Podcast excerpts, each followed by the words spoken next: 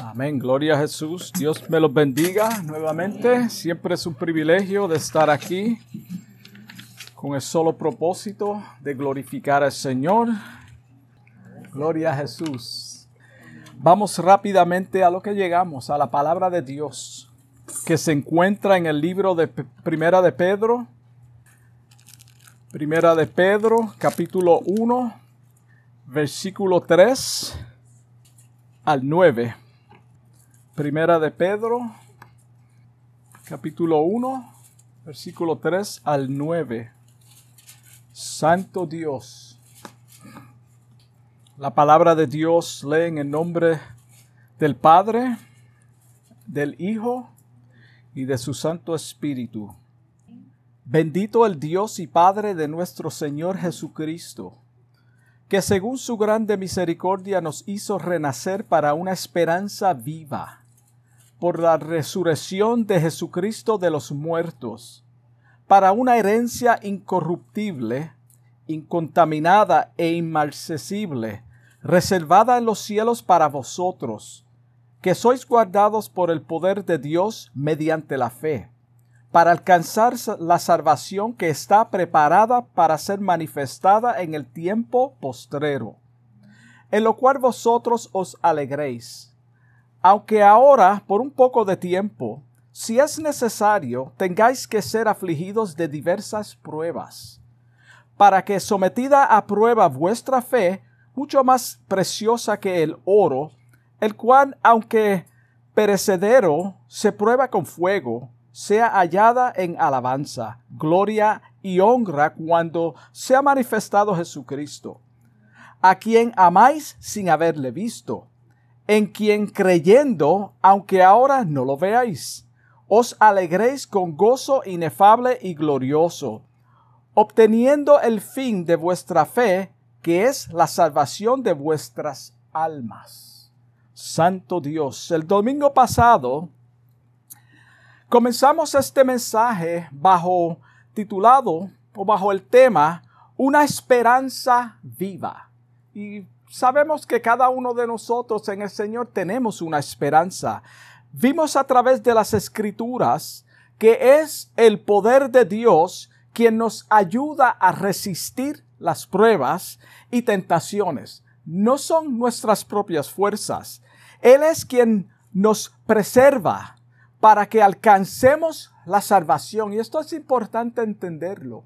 Él es quien nos preserva para alcanzar la salvación la cual está preparada para ser manifestada en el tiempo postrero. Somos salvos en el tiempo presente, pero en el tiempo postrero tendremos un cuerpo glorificado y ahí es donde es la culminación de todo lo que está aconteciendo aquí abajo en la tierra con nuestros cuerpos que van decayendo cada día. Ella descansa totalmente en la obra redentora de nuestro Señor Jesucristo. Todo lo que tiene que ver con la salvación descansa completamente en la obra redentora de Jesucristo. Dijimos también que la evidencia de una genuina conversión es la permanencia. Es la permanencia. No es que corramos y nos cansemos a mitad de camino. Es la permanencia. Jesucristo dijo en Juan capítulo 6 versículo 5, el que come mi carne y bebe mi sangre, en mí permanece. En mí permanece, no es quizás, no a lo mejor, no tal vez. En mí permanece y yo en él. Y yo en él. Primera de Juan, capítulo 4, versículo 13, dice, en esto conocemos que permanecemos en Él. Otra vez. Y Él en nosotros. Y aquí está nuestra esperanza. En que nos ha dado de su Espíritu. Ahí donde nosotros sabemos que permanecemos en Él y Él en nosotros, que Él nos ha, dado de su Espíritu. Es decir, los que han sido sellados según Efesios capítulo 1, versículo 13 y 14, un versículo que usamos mucho porque es importante en la vida del cristiano.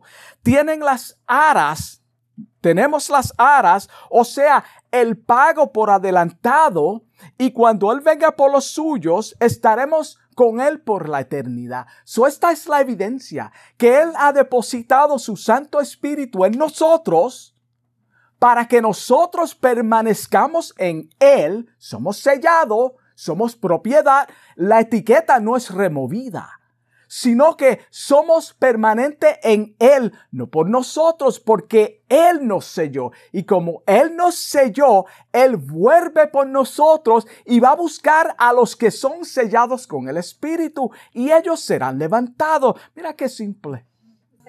Mira qué simple. Y eso tiene toda una historia en el tiempo de, de, de, en aquel tiempo cuando sellaban los productos porque había un comercio bien grande y ellos aseguraban su cargamento porque iban a distintas áreas y sellaban ese producto y cuando llegaba a su destino cada cual miraba y miraba su sello y sabía que esa era mi propiedad porque tiene mi sello. Mira aquí yo tengo la evidencia. Es lo mismo con el cristiano. Nosotros somos sellados, somos propiedad de él. Y cuando Él venga, Él va a mirar el sellado y se lo va a llevar.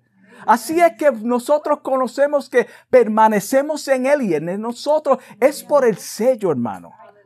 So es necesario que cada uno de nosotros, como nacidos de nuevo, entendamos que no poseemos esta esperanza viva por nuestra propia cuenta, tampoco porque somos mejor que nadie. Este no es el propósito. No es por nuestra propia cuenta, tampoco somos mejor que nadie, sino porque Él, a través de su gran misericordia, nos compró. Él nos compró a precio de sangre. Jesucristo dio su vida por nosotros. Por eso nosotros somos propiedad de Él. El versículo 5 aclara esta realidad. Mira cómo dice, somos guiados por el poder de Dios. Yo no me guío, somos guiados por el poder de Dios mediante qué? Mediante la fe. La fe que Él deposita en nosotros para creer en Él sin dudar, sin duda. Eso es lo que está hablando. Medita en estas palabras por un segundo. Mira lo que como dice ese versículo, tenemos un escudo en el poder de Dios que nos protege mientras estamos aquí en la tierra. Eso es lo que significa esperando la redención de nuestros cuerpos. So, Él es, es el poder de Dios que nos ayuda. So, tenemos el, la fuerza de Dios que nos ayuda para recibir una herencia incorruptible y ya explicamos que no se daña, no se marchita. Romanos 8:31 nos dice, si Dios es por nosotros, ¿quién contra nosotros? Eso da fuerza y apoyo a lo que acabamos de leer. Es Dios quien nos da fuerza y el poder. El poder es de Él en nosotros, por lo tanto, ¿quién contra nosotros? En el libro de Hechos, capítulo 4, versículo 12, dice, y en ningún otro hay salvación, porque no hay bajo el cielo otro nombre dado a los hombres mediante el cual podamos ser salvos. No lo hay. Eso incluye nosotros mismos. Nosotros no nos salvamos. No tenemos el poder de salvarnos es a través de Él. Segunda de Timoteo capítulo 1 versículo 9 dice, quien nos salvó y llamó con llamamiento santo. Quien nos salvó, Él nos salvó, Él nos llamó con llamamiento santo. En otras palabras, nos separó. Él nos separó no conforme a nuestras obras, sino según el propósito suyo y la gracia que nos fue dada en Cristo Jesús antes de los tiempos de los siglos. Antes de los tiempos de los siglos. Hermano, ¿cómo tú explicas esto? Dios es el creador del universo. Antes de yo existir, ya yo estaba en el plan de Dios. Antes de los cielos ser creados, ya estaba en el plan de Dios. Antes de todo ser creado, ya Dios lo había creado en un tiempo antes de suceder. Él dijo, sea la luz, y fue la luz. El, el apóstol Pablo lo describe como un nuevo nacimiento. Así es que Pablo lo describe para que nosotros podamos entender lo que está aconteciendo. Él dice de la siguiente manera en Primera de Corintios capítulo 15 versículo 35. Porque es necesario que esto corruptible se vista de incorrupción. Es necesario. Y esto mortal se vista de inmortalidad. Esta es la manifestación del tiempo postrero del cual está hablando, de cual mencionó el apóstol en el versículo 5. Esto es lo que significa, donde un día, un día, nuestros cuerpos corruptibles, que se va desgastando, se enferma, se cansa, será vestido y transformados en un cuerpo incorruptible incorruptible donde ya no habrá pecado, enfermedad ni dolor. Mira que, mira qué bendición tenemos en Cristo Jesús a través de la obra de Él. Dios envió a su Hijo para esto, para que nosotros seamos parte de esto, que algún día nuestros cuerpos no van a sufrir más.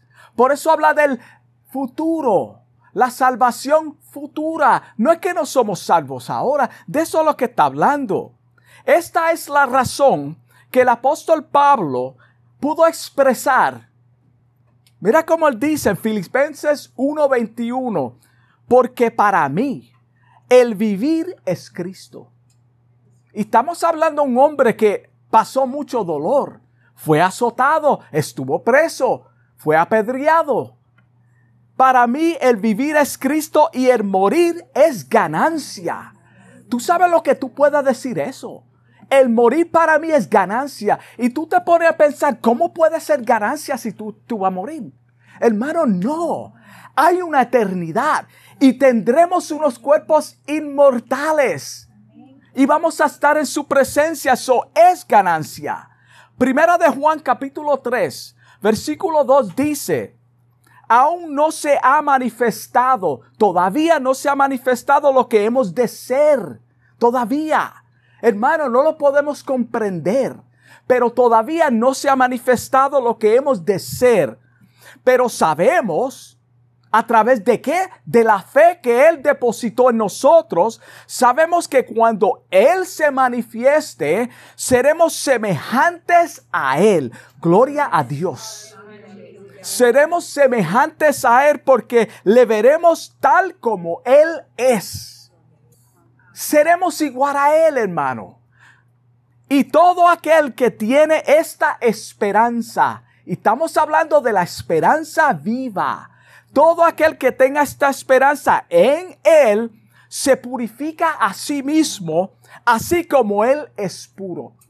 ¿Quiere decir que yo puedo purificarme? No estaba hablando de eso. Mira lo que dice. El que tiene esta esperanza, ¿cuál es esta? Jesucristo, la salvación. El que tiene la salvación se purifica a sí mismo en Él, no en nosotros. ¿Qué es lo que significa este versículo, hermano?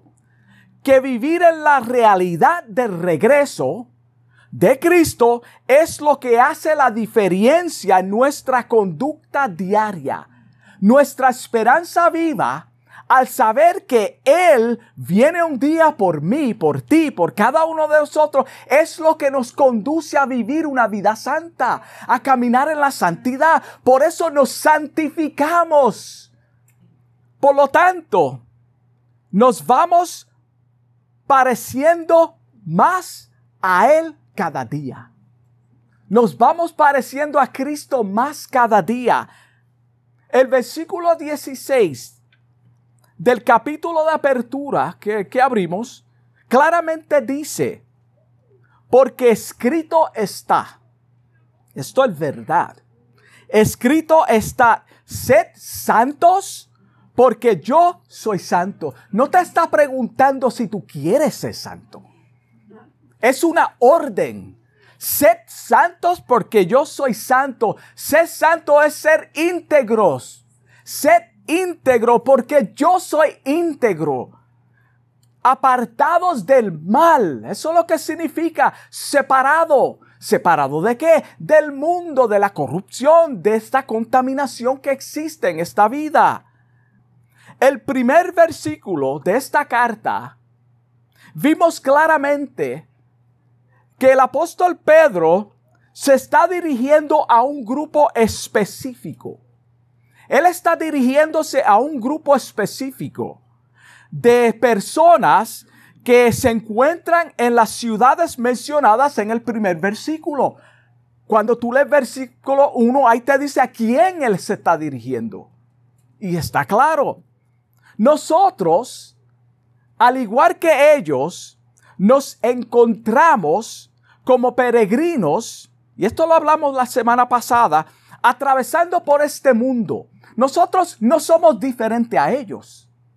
Son diferentes épocas pero estamos atravesando igual que ellos en este mundo que no pertenecemos a este mundo. Mi morada y tu morada eterna no es aquí en la tierra. Cuando la persona parte de esta vida, lo que no está presente ya es el cuerpo físico. Esa persona existe en otro lugar. Jesucristo orando al Padre antes de su partida de este mundo, dice en Juan capítulo 17, versículo 14, y se está refiriendo a los apóstoles y a todas aquellas personas que iban a creer en un tiempo futuro como nosotros. So esta oración es para nosotros también. Yo les he dado tu palabra nosotros tenemos la palabra de Dios. A través de los apóstoles, nosotros tenemos la palabra de Dios. Y el mundo los aborreció. ¿Quién los aborreció? El mundo los aborreció porque no son del mundo. Si Jesucristo dijo que tú y yo no somos del mundo, créelo hermano, no somos del mundo. Si tú quieres hacer tu morada permanente aquí en la tierra, déjame decirte por la palabra de Dios que estás equivocado, porque tu morada permanente no es aquí en el mundo. No estamos diciendo que no estudie, que no trabaje, que no compre. Eso no es lo que estamos predicando. Estamos hablando de poner nuestro futuro o depender completamente de aquí lo que existe aquí en la tierra. Como tampoco yo soy del mundo. Él lo dijo, yo tampoco soy de aquí. Y si somos de Él, lo estamos siguiendo a Él. Y Él dice que fue a preparar morada para que donde Él esté, nosotros también esté. Y Él dice, yo tampoco soy del mundo, pues yo tampoco soy del mundo.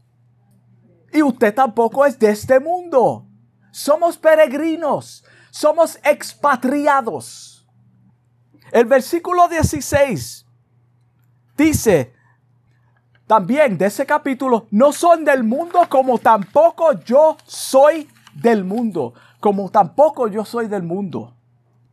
Las amenazas de los enemigos del Evangelio tales como los falsos maestros y los líderes que se levantaron contra la doctrina de los apóstoles en aquel tiempo, era algo real. El apóstol está escribiendo esta carta bajo un tiempo difícil, hermano. Este grupo de creyentes estaban siendo perseguidos primeramente por los judíos. Por los judíos. Porque eran cristianos So eran judíos, eran cristianos y eran considerados apóstatas por los demás por haber abandonado al judaísmo. So ellos se separaron del judaísmo, del legalismo y ahora eran de Cristo, por lo tanto eran odiados por esta razón también. ¿Cómo tú te atreves? Deja tu religión. Y las personas que han nacido religiosas, yo nunca he sido religioso, yo nunca he ido a la iglesia cuando era joven. Pero las personas que eran religiosos saben que cuando el Señor los rescató y ahora han nacido de nuevo, tal vez sus familiares, sus amigos, ¿cómo puede ser posible que tú abandonar la religión de tus padres? Imagínate en ese tiempo, era lo mismo. ¿Cómo tú vas a abandonar el judaísmo? Si fue dado por nuestros antepasados, los profetas. El apóstol, el apóstol le quiere mostrar a estos cristianos y a cada uno de nosotros la manera que podemos vivir nuestro nuevo nacimiento en un mundo hostil y perverso. Eso es lo que le quiere enseñar a este grupo de creyentes. Lo primero que trata de hacer es mantener el enfoque de ellos, de los creyentes, en Cristo Jesús como el modelo de la obediencia, la perseverancia y el sufrimiento en medio de las aflicciones. Eso es lo que el apóstol está haciendo, tratando de dirigirlos a ellos, a Jesucristo. Tal como explica Filipenses capítulo 2 versículo 6 que dice, el cual siendo en forma de Dios, acuérdate que Él está enfocándolos a ellos en Cristo Jesús en medio de la persecución, no estimó ser igual a Dios como cosa a que aferrarse, sino que se despojó a sí mismo tomando forma de siervo y hecho semejante a ustedes, a los hombres, a nosotros, estando en la condición tuya y mía como ser humano, como hombre, se humilló a sí mismo, haciéndose obediente hasta la muerte y muerte de cruz pueblo, es lo que le está diciendo el apóstol. Jesucristo padeció por ustedes. Lo que estamos pasando no es nada. Tenemos una esperanza futura, hermano. Tenemos una esperanza viva en el más allá. Olvídate de los sufrimientos ahora en el presente. El morir es ganancia. Lo primero que tratan o tenían que aprender este grupo de cristianos expatriados, igual que cada uno de nosotros, era que somos hijos de Dios. Nosotros somos hijos de Dios. Y como hijos de Dios, estamos llamados a sufrir por causa de Jesucristo. Imagínate que alguien te llame, ven conmigo para que sufras. Ven conmigo porque te van a tirar piedras vamos a pararnos aquí porque ese grupo que está ahí nos va a tirar piedras. Tú vas a decir, pero ¿cómo es eso? Tú me estás llamando a mí a sufrir. El propósito de nuestro sufrimiento lo describe el versículo 7 de ese capítulo. Hermano, la palabra de Dios es perfecta. Es para que sea sometida a prueba vuestra fe Está ahí, está escrito, yo no me lo estoy inventando. Para que vuestra fe sea sometida a prueba, la cual es mucho más preciosa que el oro. Hermano, si a ti te gusta el bling bling, el oro, y gasta mucho dinero en el oro porque luce y se ve bien, imagínate la prueba cómo es procesada. Ese oro que brilla tanto tuvo que pasar por un proceso y tú y yo somos más que ese oro. La fe como el oro tiene que ser refinada. Ese oro que se ve lindo no parecía así. Tú sabes que el oro cuando está crudo, crudo no brilla tanto. Es una piedra que no tiene verdadera color, como un amarillo faded, la cual mucho más preciosa que el oro, hermano. Es decir, tiene que ser hecha genuina. Tiene que ser hecha genuina antes de ese oro ser brilloso. Y así la fe del cristiano tiene que ser procesada. Tiene que ser procesado por el fuego, fuego de las pruebas. Por eso, como dije la semana pasada, es un error Y todos lo decimos, no estoy juzgando ni condenando a nadie. ¿Por qué me pasan tantas cosas? Si somos cristianos, estamos llamados a sufrir por Jesucristo. Mira lo que dice Zacarías de parte de Dios a su pueblo en su libro, capítulo 13, versículo 9. Y meteré en el fuego. Y meteré en el fuego la tercera parte. Esto es algo futuro, pero así es que pasamos las pruebas. Y los fundiré como se funde la plata. Y los probaré como se prueba el oro él invocará mi nombre y yo le oiré y diré, es en medio del proceso, no después, hermano. En medio del proceso es que está aconteciendo esto cuando ellos están clamando. ¿Por qué las personas claman a Dios en medio de las pruebas? Porque están siendo procesados. Es en el momento de prueba donde nuestra fe es probada, hermano. Y ahí es cuando la gente claman. Cuando se muere un familiar, los familiares que tú nunca en tu vida has visto aparecen. Dirán, pueblo mío. Y él les dirá. Y es en medio de la angustia. Jehová es mi Dios. Ellos dirán, Jehová es mi Dios porque Él los oirá. Nuestra esperanza viva está en que detrás de este sufrir hay una promesa de una herencia en los cielos. No es por sufrir. No es simplemente para ser probado. La prueba tiene algo más. Y es en el futuro. Tenemos una herencia en Cristo Jesús. En los cielos que no se puede, no puede ser arrebatada por las fuerzas del mar. Hermano, las fuerzas del mar no pueden arrebatar tu herencia si tú eres propiedad de Él, si tú eres sellado. Si Él te está procesando, hermano, tenlo por ciento que Él te está dando el poder para vencer porque es la obra de Él. Tú no te llamaste. Y como tú no te llamaste, la responsabilidad no es tuya. ¿Cuál es lo que qué es la responsabilidad de nosotros? Ser fiel a su palabra.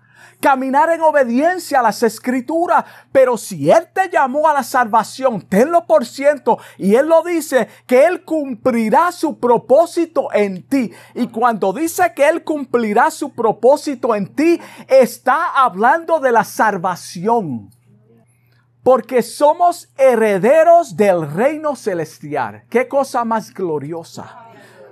William, somos herederos de un reino celestial. El apóstol le recuerda a este grupo de creyentes y a cada uno de nosotros que fuimos rescatados. Si tú fuiste rescatado, había un problema contigo. ¿De qué tú me rescataste? Tú preguntarás, ¿por qué tú me rescataste? Yo no necesitaba. Seguro que sí. Tú estabas en delitos y pecados, en perdición, y Él te alcanzó con su misericordia y te trajo a su Hijo a la luz admirable. Dice el versículo 18, sabiendo que fuisteis rescatados de vuestra vana manera de vivir. Eso es lo que dice el versículo. La cual recibisteis de vuestros padres. Se está hablando de lo que ellos heredaron. No con cosas corruptibles. Ahora está hablando de la salvación de Él. No con cosas corruptibles como el oro o plata, sino con la sangre preciosa de Cristo. Con la sangre preciosa de Cristo, como de un cordero sin mancha y sin contaminación. El apóstol quiere dejar claro que Jesucristo pagó el precio por ellos. Jesucristo pagó el precio por nosotros también. Y fuimos librados de la servidumbre y la maldición del pecado, de la eterna perdición. Cada uno de nosotros cuando fuimos rescatados por Él. Mira cómo dice Pedro, primero de Pedro, capítulo 2, versículo 21 porque para esto fuisteis llamados.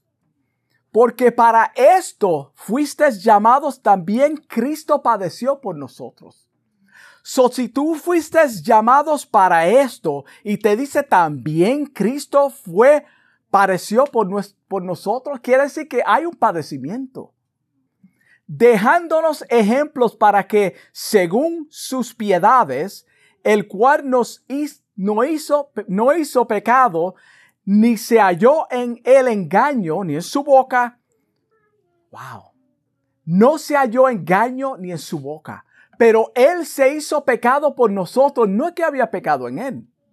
Nuestra redención, hermanos, descansa completamente, totalmente en lo que el Señor hizo por cada uno de nosotros en la cruz del Calvario. Esta es nuestra esperanza. Mira cómo dice Gálatas 3:13 nos redimió de la maldición de la ley.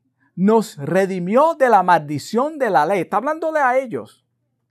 Pero la ley del pecado también se aplica al hombre. No, no en ese tiempo. Hecho por nosotros maldición, porque está escrito, maldito todo aquel que es colgado en un madero. Maldito. So tenemos que entender tenemos que entender que fuimos esclavos del pecado y Cristo nos hizo libre. Mira cómo dice Juan 8:36. Nos dice, así que si el Hijo os libertare, seréis verdaderamente libre. Eso está claro. Juntamente con esta libertad, tenemos que vivir en santidad y haced morir los deseos carnales y pecaminosos en nuestros miembros. Ahí dice, haced morir. Y ya explicamos la semana pasada que no podemos sentarnos para atrás y decir, pues soy salvo, no puedo, no tengo que hacer nada. No, eso no es lo que estamos enseñando. El apóstol Pablo lo explica de la siguiente manera en Romanos 8:13. Porque si vivimos conforme a la carne, ¿qué pasa? Moriréis. Mas si por el Espíritu hacéis morir las obras de la carne, viviréis. El verbo hacer morir los deseos de la carne es a través del Espíritu Santo que nos dirige a la obediencia de su palabra. El Espíritu Santo, acuérdate que es el Espíritu Santo quien nos guía.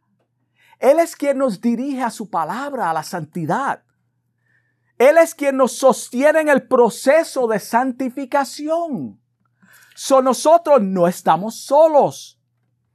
El salmista dijo en el Salmo 1.1, Bienaventurado el varón que no anduvo en consejos de malos ni, tuvo ni estuvo en silla de pecadores o en camino de pecadores, ni en silla de escarnecedores se ha sentado, sino que la ley de Jehová está su delicia. Valeria la sabe de memoria. Y en su ley medita de día y de noche. So, para levantar los ánimos a estos creyentes, el apóstol Pedro les acuerda en Primera de Pedro capítulo 2, versículo 9, que fueron escogidos por Dios. Tú no te llamaste. Ellos no se autoeligieron. Lo vemos claramente en la historia de Abraham y su descendencia, donde fue Dios quien llamó a Abraham. Fue Dios. Él, él no se llamó él mismo. Él no dijo, yo voy a ser un pueblo judío. Dios dijo, te separaré a ti y de ti yo haré una nación. Y su descendencia Él los separó para Él. El apóstol Pedro le dice a su audiencia, estoy tratando de cerrar, a su audiencia que ellos no son cualquier cosa. Esto es lo que el apóstol quiere dejar claro a estos oyentes. Ustedes no son cualquier cosa, ustedes son linaje escogido, son un sacerdocio, sacerdocio real, una nación santa, un pueblo adquirido por quién? Por Dios. Ustedes son un pueblo adquirido por Dios, hermano. Y si Dios es el creador del mundo y yo fui adquirido por Él, hermano, yo estoy seguro en Él. Este privilegio que ellos tienen es lo que inspira al apóstol decir, bendito el Padre de nuestro Señor Jesucristo. Gloria a Jesús. Estas palabras dan énfasis a lo que Cristo había hecho por ellos, también por nosotros y debe fortalecer. Estas palabras debe fortalecer a cada creyente, aunque ellos, al igual que nosotros, no hemos visto a Cristo. Acuérdate que se lo dice en el versículo. Aunque ustedes no hayan visto a Cristo, a Jesucristo personalmente como Pedro. Pedro sí anduvo con él. Él era un apóstol. Él anduvo con él, pero ellos no. Ellos no lo vieron. Pero sabemos que su obra en la cruz del Calvario nos ha hecho renacer para una esperanza viva. Tenemos esperanza, hermano. Esta es nuestra esperanza de que Él no solamente murió por nuestros pecados, Él tomó en sí, en su cuerpo, en su vida, en su humanidad, el pecado de la humanidad. Y Él murió por nosotros y resucitó. Hermano, Él resucitó. Él resucitó para que nosotros también resucitemos cuando nuestro cuerpo mortal vaya a la tumba, hermano. Nosotros estaremos en un lugar mejor. Y con esto concluyo. Según Efesios capítulo 2, versículo 20, cada uno de nosotros, como creyentes del Evangelio, estamos llamados a edificar nuestro fundamento eh, o el fundamento de los apóstoles y los profetas. Estamos llamados a fundar nuestra fe sobre el fundamento de los profetas y los apóstoles, siendo Jesucristo la piedra principal del ángulo. Siendo Jesucristo la piedra principal del ángulo. Primera de Corintios capítulo 3 versículo 11. Ahí lo dice, porque nadie, y con esto cierro, Nadie puede poner otro fundamento del que está puesto. ¿Quién lo puso? Jesucristo. ¿Quién usó? Los apóstoles y los profetas. Por eso dice, nosotros tenemos, no podemos edificar sobre esto. El cual es Jesucristo. Hermanos, entiéndelo. Nuestra esperanza, nuestra posición en el Señor es definida por la herencia que recibimos cuando nosotros nacimos de nuevos. Y tenemos una esperanza viva, hermano. Vamos a orar. Amantísimo Dios y Padre Celestial, gracias por esta palabra que tú me has dado, Dios mío, por este mensaje, Señor. Te pido por aquellos que lo han de escuchar, Señor. Padre, te pido que tú toques los corazones, que tú salve las vidas, Señor. Que podamos entender, Señor, que nuestra esperanza viva está en los cielos, Señor. Que algún día estaremos en tu presencia, Señor. Pero mientras tanto, Señor, ayúdanos. Ayúdanos en esta tierra, Dios mío a pasar por los momentos difíciles, por las pruebas, por las angustias, y que tú nos ayudes a permanecer en ti, Señor, porque la obra es tuya, Señor. En el nombre de Jesús te doy gracia por cada hermano presente, por cada oyente, Señor. En el nombre de Jesús, amén. Dios me los bendiga.